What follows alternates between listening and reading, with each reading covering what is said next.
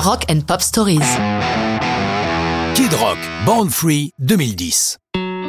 Pour ce huitième album de sa carrière, le sale gosse du Michigan remet son sort entre les mains d'un sorcier des studios, le prestigieux Rick Rubin.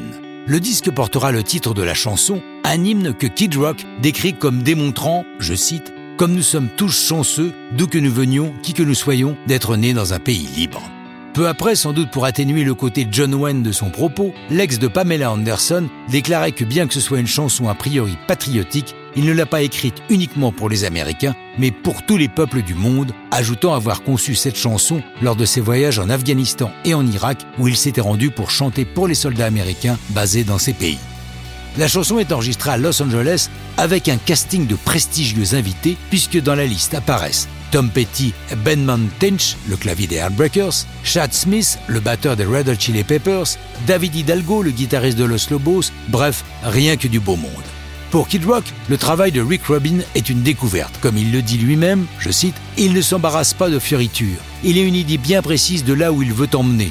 J'étais jusque-là dans ma zone de confort, enregistrant mes disques à Détroit, près de chez moi, tandis que là, me retrouver à Los Angeles avec tous ces musiciens prestigieux m'a obligé à sortir le meilleur de moi-même. Fin de citation.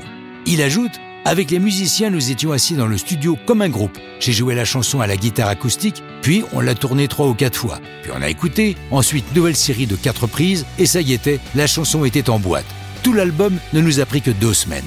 On notera au passage que ce disque de Kid Rock a été le premier à sortir sans le fameux sticker Parental Advisory qui depuis les années 80 avertit les parents que tel ou tel disque comporte des paroles qui peuvent choquer les esprits adolescents.